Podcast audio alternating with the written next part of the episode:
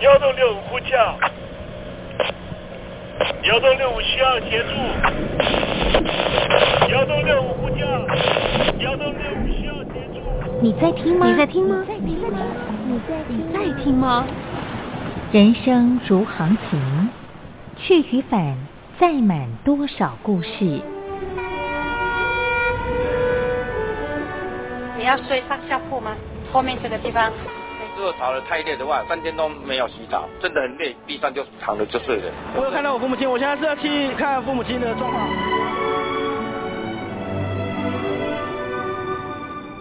聆听故事湾，让每个故事找到属于自己的码头。我到了那儿以后，我们就往妈妈家去。我一到那边，就感觉我妈妈已经她能够活活下来容不容易，我知道。她没他没跟我讲，我也不敢问，好好苦。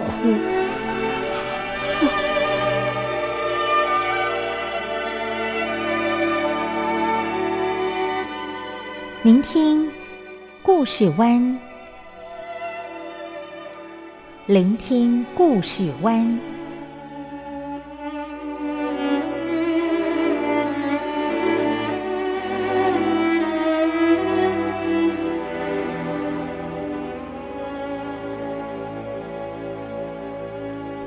故事总有一个停泊的港湾。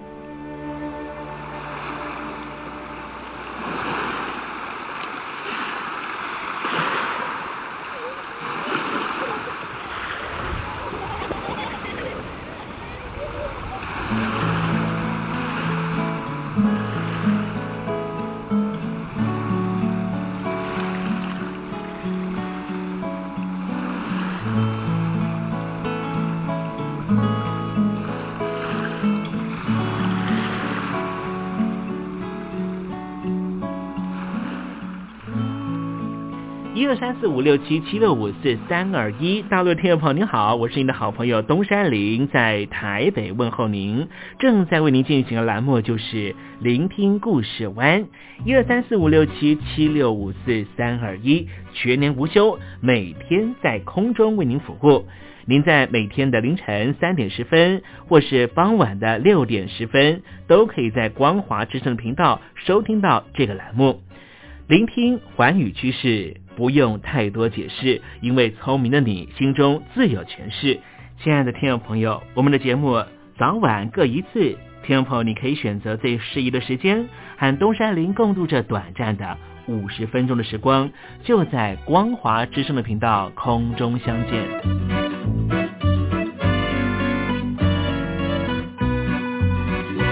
听众朋友收听、聆听故事湾东山林的节目，到底能够听到什么样的内容呢？尤其啊，我们环宇全世界，焦点放到神州大陆啊，光是整个中国大陆呢，就有将近九千家不同的大大小小的电台了。我们的节目到底有什么不一样的地方呢？嗯，让东山林自吹自擂一下吧啊。宫中频道何其多，赵钱孙李挺能说。热点平地上直播，仔细听来差不多。直播室外领导多，你说他能怎么说？开场才说茶黑窝，碰上土狼不敢摸。主播低头翻翻稿，导播左右反复搓，想到孩子泪婆娑。好了好了，都别说，且听东山林怎么说。东山林不是红太狼，也不是那喜羊羊，亲亲海上一叶舟，才能自在自在说。客官呐、你拉把椅子随便坐，袒胸露背床上卧，怎么自在怎么做，就当这是自己家，自己家。睁大眼睛，show time！Hello，你好，我是你的好朋友东山林，在台北问候您。正在为您进行的栏目就是聆听故事湾啦。为什么节目的开场要这样的隆重呢？因为在凌晨三点钟的时候才进行我们的节目。听众朋友可能正在打瞌睡之中，或是呢在睡梦之中，所以呢要赶快把听众朋友呢让那瞌睡虫踢到九霄云外啦。听众朋友，今天的节目非常的精彩，千万不要错过了。那么精彩的内容到底包含了什么呢？赶快让东山林为您报告。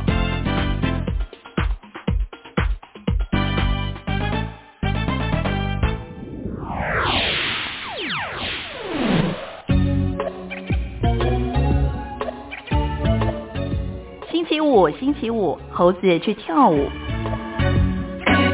上个月，美国的马里兰大学的孔子学院正式收摊了啊！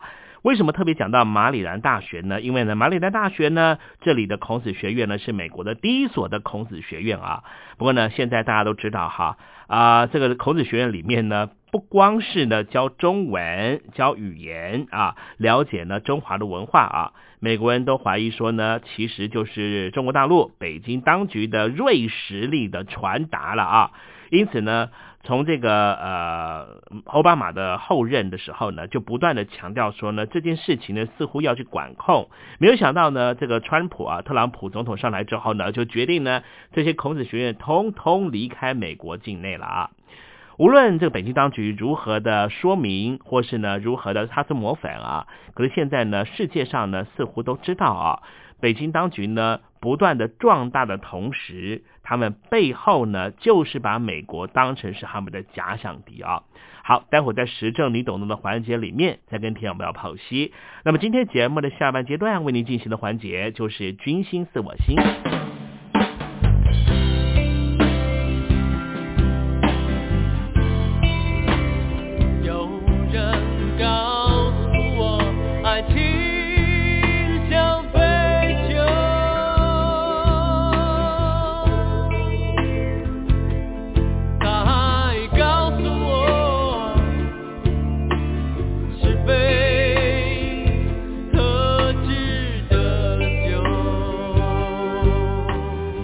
众朋友，好久不见喽！我是林志炫。葡萄熟了才能酿酒，心成熟了才懂得爱。希望你会喜欢我的收听歌，也邀请您收听东山林的节目。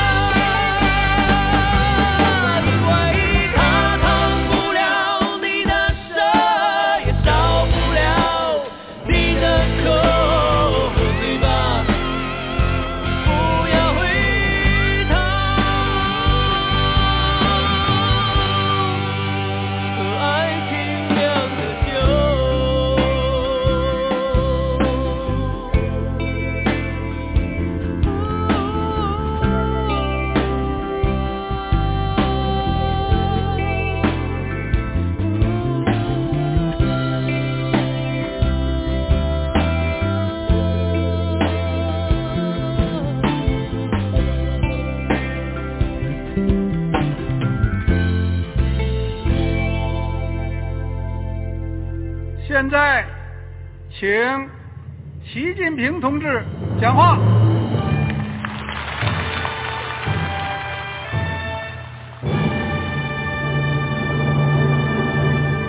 中国梦必须紧紧依靠人民来实现。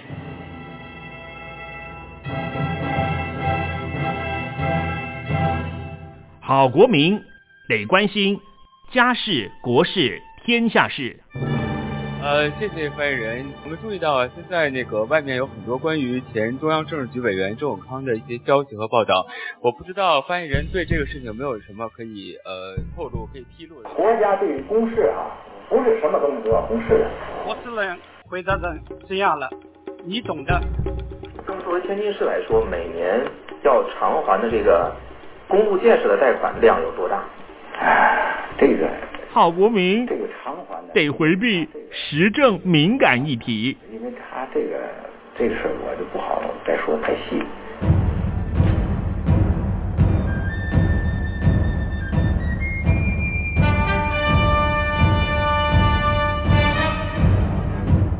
我们要坚持人民当家作主，坚持人民主体地位。任何官方不宜说太细，希望您体谅的话题，尽在时政，你懂的。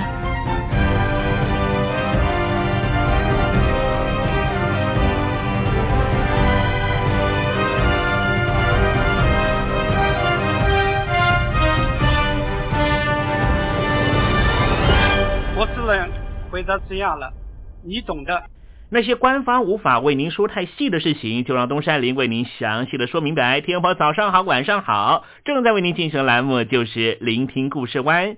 此刻为您进行的环节就是时政，你懂的，一同关心焦点话题。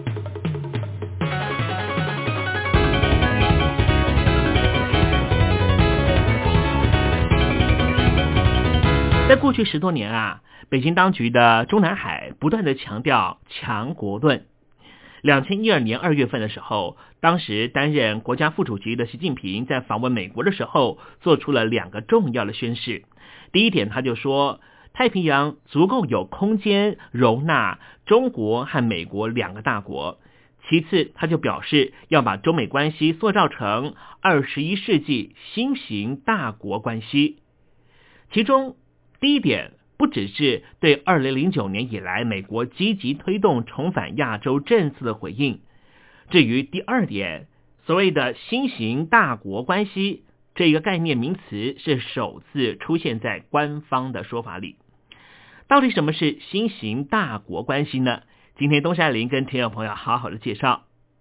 根据二零一二年十一月十八大政治报告内容。中共对外政策表面上仍旧以发达国家、周边邻国、发展中国家、国际组织、外国政党作为对应优先顺序，但是仍旧突出两个差异性。首先是明确提出扎实推进公共与人文外交说法，并且把这位置放在政党外交之前。这是中共历届党代表报告中第一次出现。其次，更关键的还是针对于发达国家的部分。相较于十七大报告，将继续同发达国家加强战略对话，增进互信，深化合作，妥善处理分歧，推动相互关系长期稳定健康发展论述。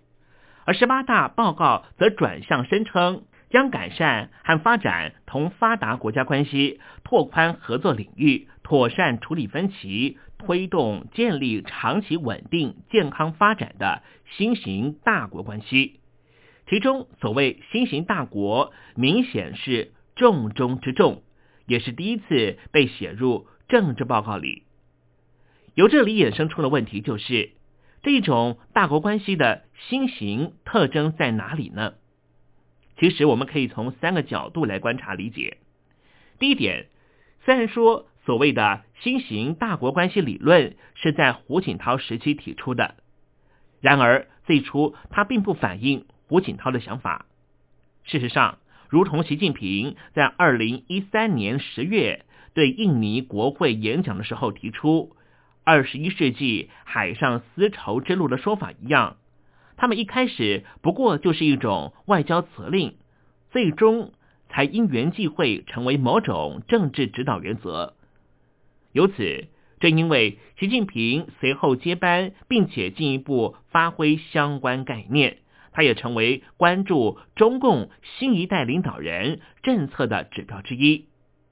第二点，相较于先前等同大国外交的对发达国家关系，美国。虽然是当然主角，其范围其实涵盖包含美国在内的北方国家。这里所谓建构新型大国关系的目标，则似乎仅仅剑指美国。第三点，除了单以美国作为推进新型大国关系的对象之外，其实北京当局的大国外交政策发展可以分为一九八零年代到一九九零年代时期的隐形时期和新世纪以来的显性时期两个阶段做观察。在第一个阶段，也就是一九八零年到一九九零年代，除了大国外交之名称没有彰显之外，重点仍旧是与大国关系正常化的外交，目的在于为未来深化经济改革政策与国家地位崛起铺路。第二个阶段就是进入二十一世纪，可以说是走向大国之路的外交，目的在于配合对中国崛起路径和世界新格局内涵的重新诠释，最终则是修正韬光养晦、斗而不破的基本立场之后，设法把中国再度推往全球核心位置。由此，新型大国关系目的。就是在配合第二阶段大国外交目标，内容也不只是在处理与美国双边关系而已，而是思考如何妥善面对权力转移问题。至少相较于先前霸权结构中的隐性单极领导内涵，未来美国和中国大陆关系将凸显更多的平等特征。那么，新型大国关系目前的重点会放在什么地方呢？根据中国大陆的社会科学研究院在二零一三年七月以建构中美新型大国关系为主题发表的《美国蓝皮书二零一三》指出，由于中美实力差距缩小及美国战略重心转向亚太地区的影响，双边关系目前呈现复杂演进的特征。尤其美方对中国防范心理越来越重。加重在中国周边投放棋子，结果将使得美国可能更多的转入亚洲地区的争端，那么就会埋下一些不确定的变数。朝着这个思路来想，二零一四年八月份的美国蓝皮书二零一四就以中美关系中的第三方因素为主题。中共的全国人大外事工作委员会主任委员傅莹更在发布会中指出。中美关系复杂而不易驾驭，水乳交融又水火不容。因为世界经济增长中心移回东方，再加上美国信奉国强必霸理论，以及中美意识形态和政治文化差异，美国十分怀疑中国要挑战华府的霸权。由此，我们既可以理解习近平为什么会在二零一五年十月访问美国的时候。公开质疑或挑战所谓的 Houston Dis Trap。习近平认为，一个国家崛起过程不一定要去挑战另一个国家，而且他也强调，北京当局并没有霸权基因。习近平的这番话，重点自然是希望借此破解或回应美国基于其霸权话语权对中国崛起设下的道德障碍，这也是双方战略中心理战的一部分。当然，不可否认的是，所谓的新型大国关系和新世纪以来愈发引起关注的中国崛起议题，可说是息息相关。其中，美国和主要国际组织的看法当然是具有代表性。根据美国 PU 民调中心在二零一三年年底的调查结果，超过半数的美国人，百分之五十五的美国人对于中国采取负面看法，相较于二零零六年。百分之二十六跃升了一倍以上，认为北京当局已经成为当今全球第一经济大国的人，也从百分之四十一首度略回超前百分之四十，认为美国仍旧是经济霸权的看法。至于在二零一五年最新的民调结果中，不喜欢中国的美国人比例大致持平，维持在百分之五十四。认为中国已经超越美国或美国继续领导者，则是继续以百分之四十五比上百分之四十八呈现拉锯状态。虽然这数据仅供参考，但是至少对美国人来说，某种 G two 态势似乎越来越常识化。这部分颠覆美国作为单极霸权或冷战后存在单极结构的想象。与此同时，根据国际货币基金以购买力评价作为标准的估算结果，中国大陆的 GDP 已经在二零一四年以十七点六比上十七点四兆美元超过了美国。这也是美国在一八七二年挤下英国成为世界第一位之后第一次被超越。至于明末 GDP 超越美国时间，则估计将会在二零二六年。世界银行的看法也类似。值得注意的是，这种估算结果不但是另一个尝试化的方向。从中国大陆经济超越美国的预估点，从一九九零年代的二零五零年、两千年所估计的二零二五年，到二零一零年之后波动在二零一六年到二零二六年之间，超越点可说不断被提前，也凸显明显的追赶态势。除了超越的客观现实之外，中共对此又有什么样的主观想法呢？根据严学通过去曾经有的说法，他说，中国在历史上多次经历衰败和兴盛，这种独特的历史表明，中华民族具有强大的民族再生力。只要历史为中国提供机遇，中国总是要重新崛起强大的。进一步来说，中国人认为，中国崛起只不过是中国重新获得它应有的国际地位。并不是得到什么新的东西。白鲁迅同样持着一样的想法。他说，最普遍而且基本的中国情感，就是深刻认同过去的伟大。这种认同既无可置疑，通常也没法撼动。如果将这种认同和情感进行政策化的转换，结果就可能得到某种战略构想。例如，毛思迪认为。身为霸主，乃是中国梦寐以求的国家定位，这发轫于其国家认同，更与其对国运的诠释息息相关。不愿向任何外国强权屈服的心态，根植于中华帝国曾经是亚洲支配强权的历史及华人对自己文化优于别族的坚强信念。由此，面对未来。新鹰派代表刘明福在二零一零年的《中国梦》这本书里面就宣称，中国在二十一世纪的大目标就是成为世界第一强国。他的想法一方面被美国中国问题专家白邦瑞纳进了他自己二零一五年出版的新书《百年马拉松》的这本书里面加以发挥。而这本书的副标题就是“中国取代美国成为全球超强的秘诀政策”。更重要的佐证来自于中共领导人习近平在他二零一二年十一月担任总书记两个礼拜之后，就发表了有关中国梦的谈话。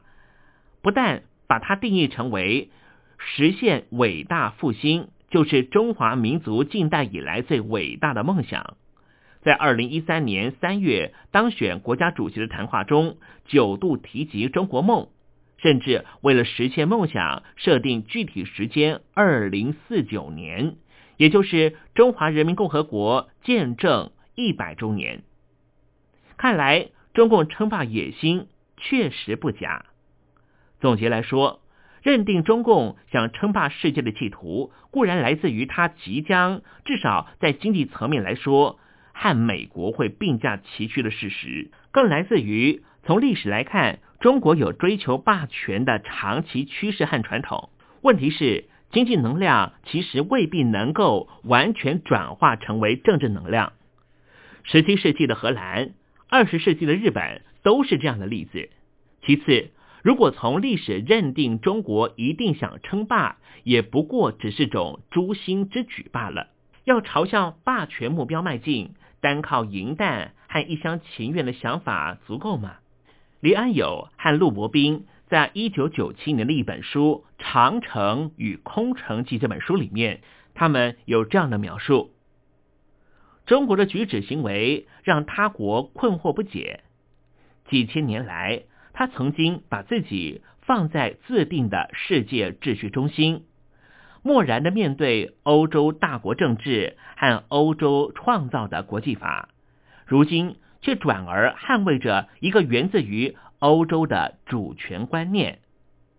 十五年之后，李安友和另外一名学者施道安把这本书的副标题作为主题，在二零一二年出版了一本新书《寻求安全感的中国》里面又继续写道：“我们怀疑。”今日中国领导人对未来拥有一个确定的蓝图，他们为中国所界定的全球性角色，不光光取决于自身的目标和行为，也取决于世界中其他国家如何和他们互动。相较来说，这种看法或许更客观一点。更何况，在讨论中国崛起之际，预测中国即将崩溃的理论从来没有停歇。这种两极化的声音同时存在，本来就是值得注意而且没法忽略的事实。不管北京当局是否长期存在某种大战略目标，或者是否最终仍旧确定决定制霸全球的政策方向。首先是源自于经济崛起自然外溢的结果，其次是针对于美国在二零零九年之后积极重返亚洲政策的战略回应，再者就是为面临结构转型所采取的由内而外的策略思考，同样是不能忽略。这些都构成当下中共当局对外作为的理性基础。至于新型大国关系，这不光是。用来面对刚才说的问题的综合要务，探究它的内涵。在美国国务卿二零一三年四月访问北京的时候，习近平指出，所谓新型大国关系就是平等、互信、包容、互鉴、合作共赢。紧接着，在二零一三年六月在加州庄园的欧习会中。美国虽然没有直接回应刚才的说辞，习近平仍旧在会中补充阐述了新型大国关系的三个原则，也就是第一点，不冲突、不对抗，要客观理性的对待彼此战略意图，坚持做伙伴，不要做对手，并且通过对话合作而非对抗冲突的方式，妥善处理矛盾和分歧。第二点就是相互尊重。就是要尊重各自选择的社会制度和发展道路，尊重彼此核心利益和重大关切，求同存异，包容互鉴，共同进步。第三点就是合作双赢，也就是要摒除零和概念，在追求自身利益的同时，也可以兼顾对方利益；在追求自身发展的同时，也要促进共同发展，不断深化利益交融格局。至于应该如何把这种新关系的精神贯彻在中国和美国双边关系里面，习近平提到了四点建议。第一点就是提升对话互信新水准，完成两国领导人在多边平台会晤的机制化，并且妥善利用既有九十多个政府间的对话机制。第二点就是要开创务实合作新格局，美方应该要放宽对中国大陆高科技产品的出口限制。第三点是要建立大国互动新模式，尤其是国际冲突热点领域的合作。第四点则是要探索管控分歧的新办法，积极构建与美国、中国大陆新型大国关系相适应的新型军事关系。根据中共外长在二零一三年九月进一步的解释，他说，历史上新兴大国的崛起往往伴随着战争和冲突。但是现在已经不一样了，对抗将是双输，彼此尊重乃是建构中国和美国新型大国关系的基本原则。这包括了相互尊重彼此的核心利益。表面上，这意味着短期之内，中国对华府的政策仍旧是以和和平的和为主。但是无论如何，这问题绝对不会像台面上像口头表述般的善意或是顺利。有鉴于新型大国关系，这是中共对美追求对等外交的结果，也就是目标是向美国、向华府争平等。尽管从中共角度来说，这个政策顶多是希望分享顶层地位，而不是挑战美国霸权。但是因为修习底德陷阱本来就源自于作为美国外交指导原则，从零和竞赛出发的现实主义逻辑。这意味着中共必然是美国所领导现状的挑战者。由此可见，在双方政策之间既不存在妥协空间。中共即便在主观上或许仍想以和平途径达成目标，冲突无论用什么形式或是到达什么程度，依旧是没法避免。理性上也必须为此做足准备。据此，中共从二零一六年年初开始，包括了裁兵，或是用另外一个说法叫做精兵、建军，尤其是火箭军，强化军力系统，裁并了四大总部，重构集团编组，从七大军区转为五大战区，以及强化联合独立作战等等。不斥也是软中带硬，而且合战并进的举措，您说是不是呢？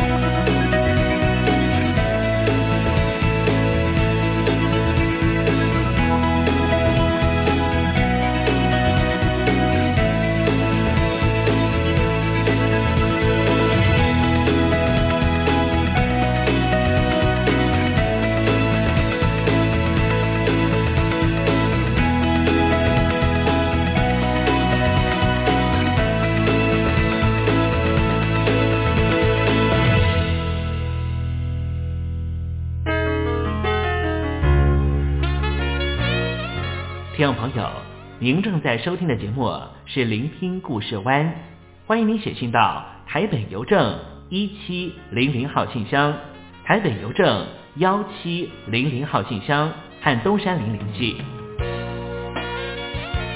东山林就是东边的山里有只麒麟的东山林，东山林等候您的来信哦。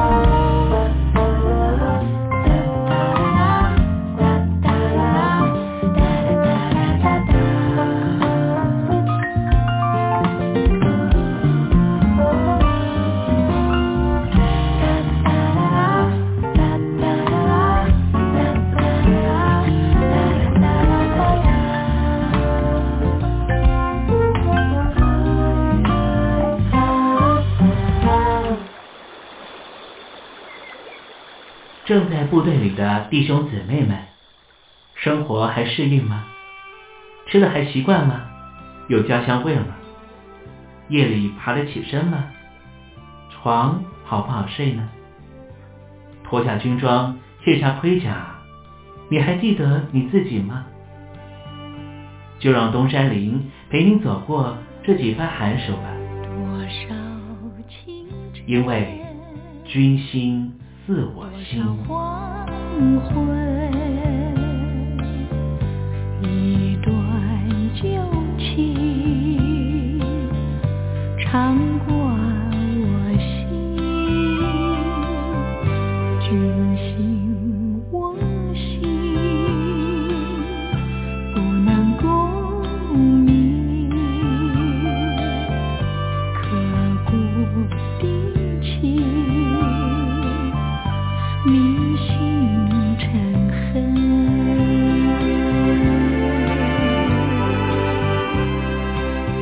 心似我心。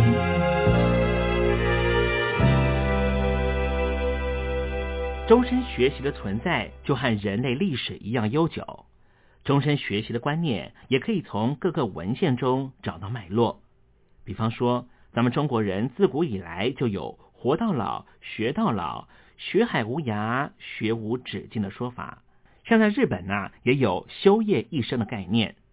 而二十世纪初，美国学者杜威也提出了教育与学习是终生历程的说法。到了上个世纪二十世纪啊，这些早已存在的观念形成发展了理论，更成为了上个世纪最重要、最具影响力的一种教育思潮。终身学习指的就是一辈子的学习。在近代世界，知识和科技急速发展，经济结构急速转型，知识型经济成为主流，就业需要相当知识。由于知识更替的非常急促，旧的知识很快就被新的知识取代。人们也察觉到读一门学科绝不能一事无忧，因此也衍生出了终身学习的这个概念。谈到终身学习，我们今天特别邀请到的是时代出版社的董事长赵正明来告诉我们什么叫做终身学习。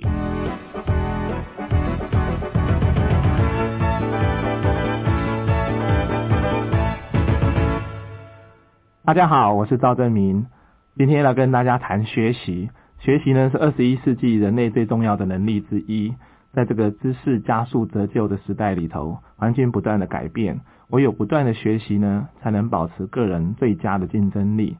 可是我们怎么样学习呢？学习有三大步骤，第一个步骤呢，就是要放空自己。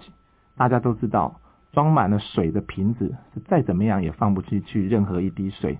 如果你的瓶子呢只有半瓶水，你可以再装进去的瓶子呢就可以再再装半瓶。如果你的瓶子呢已经装满了水，那这再怎么样也没有办法。所以呢，第一个步骤我们要把瓶子的水放空。其实呢，就像海绵一样，海绵可以吸收很多的水。可是如果你海绵原来就已经装满了水，那再怎么样你也放不进去水。所以呢，学习第一个阶段第一个步骤，我们强调是一个虚心的态度。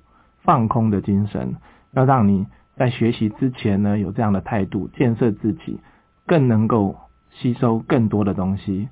学习的第二个步骤呢，我们强调是要有目标。学习呢，并不是盲目的学，什么都吸收，水也吸收，油也吸收，废气也吸收，污染也吸收。学习呢，当然必须要有目标，有计划的去做。你的目标呢更清楚，就能够帮助你的学习呢更有效果，更容易完成。在学习的过程中呢，我们可以参考 PDCA 的原则。什么叫 PDCA 呢？就是 Plan 计划，Do 执行，Check 检查，Action 行动。不断的透过自己的这个这样子的一个学习过程呢，计划、执行、检查、行动，可以确保你的学习效果更有更能够达成。最后呢，学习的第三个步骤是要讲究。效果也就是讲究成效，要能够得到改变。很多人呢很爱学习，学习了一大堆，东学学西学学，到头来呢并没有真正的改变。学习之前呢要把目标弄清楚，学习之后呢的要要求效果的改变。那真正的学习呢，可以为我们自己带来一些利益，带来一些好处。就像那个毛毛虫一样，一只好好的好的毛毛虫，它有十只脚。你一个更好的毛毛虫，你可以变成一百只脚，可是你还是毛毛虫。学习其实期望可以脱胎换骨，让毛毛虫变成蝴蝶，变成一只更好、更具竞争力的东西，那也是我们学习的目标。谢谢。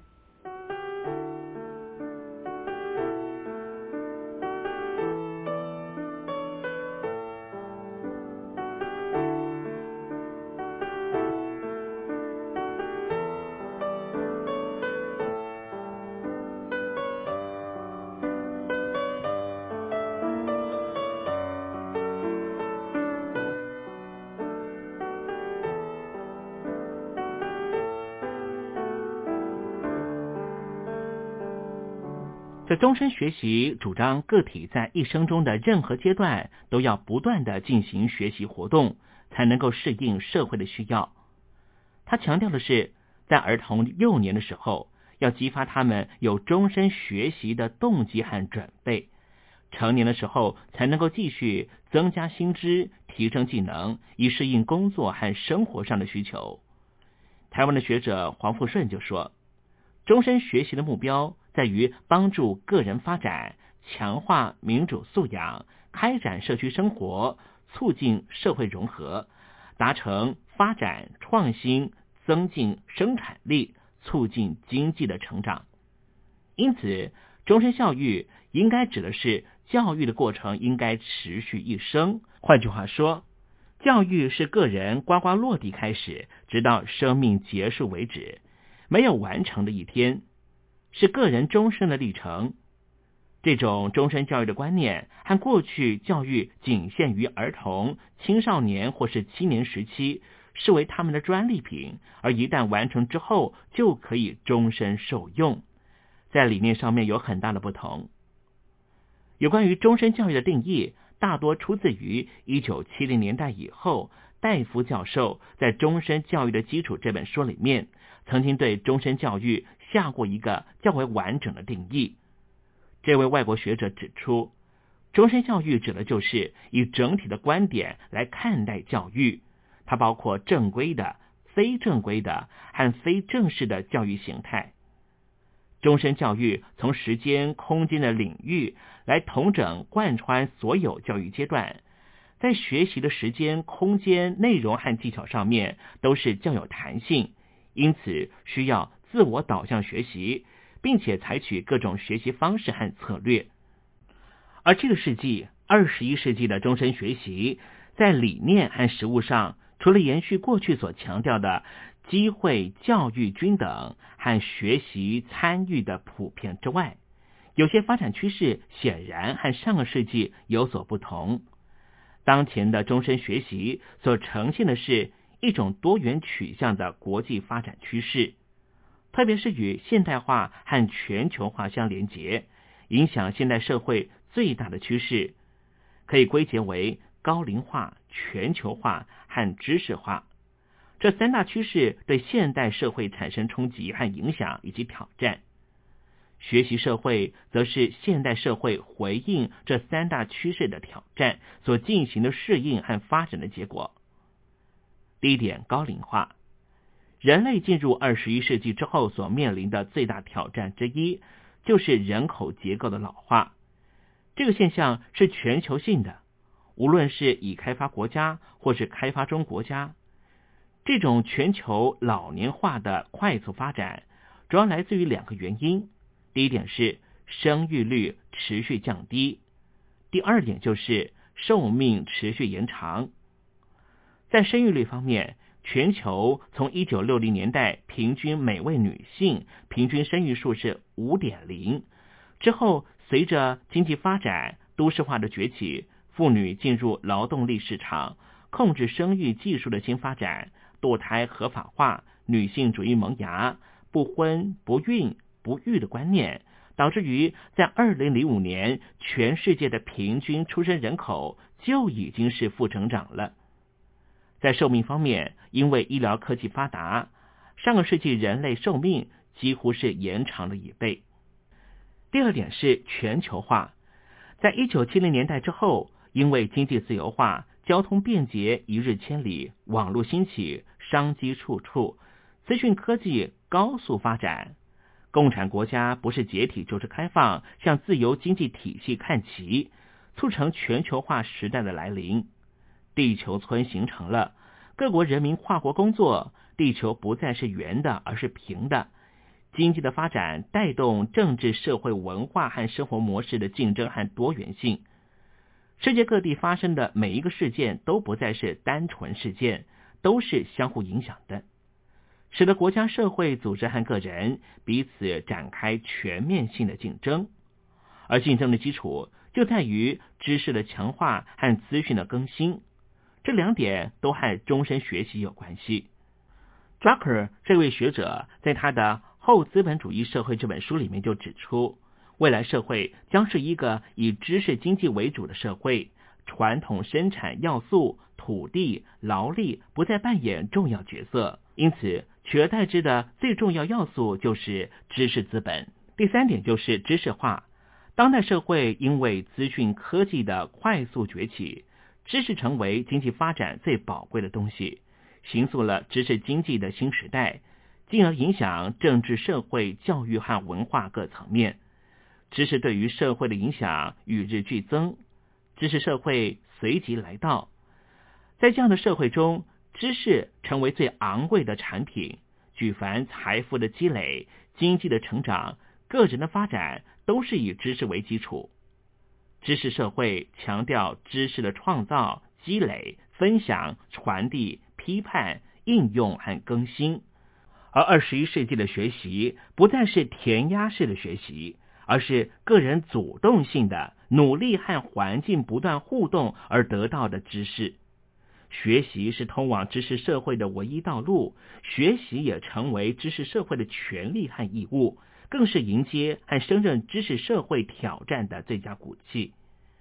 而现在。所有的专业职能的淘汰期只有五年的时间，学习就成为个人生存于知识社会中的必要条件。听众朋友，你认为是不是如此呢？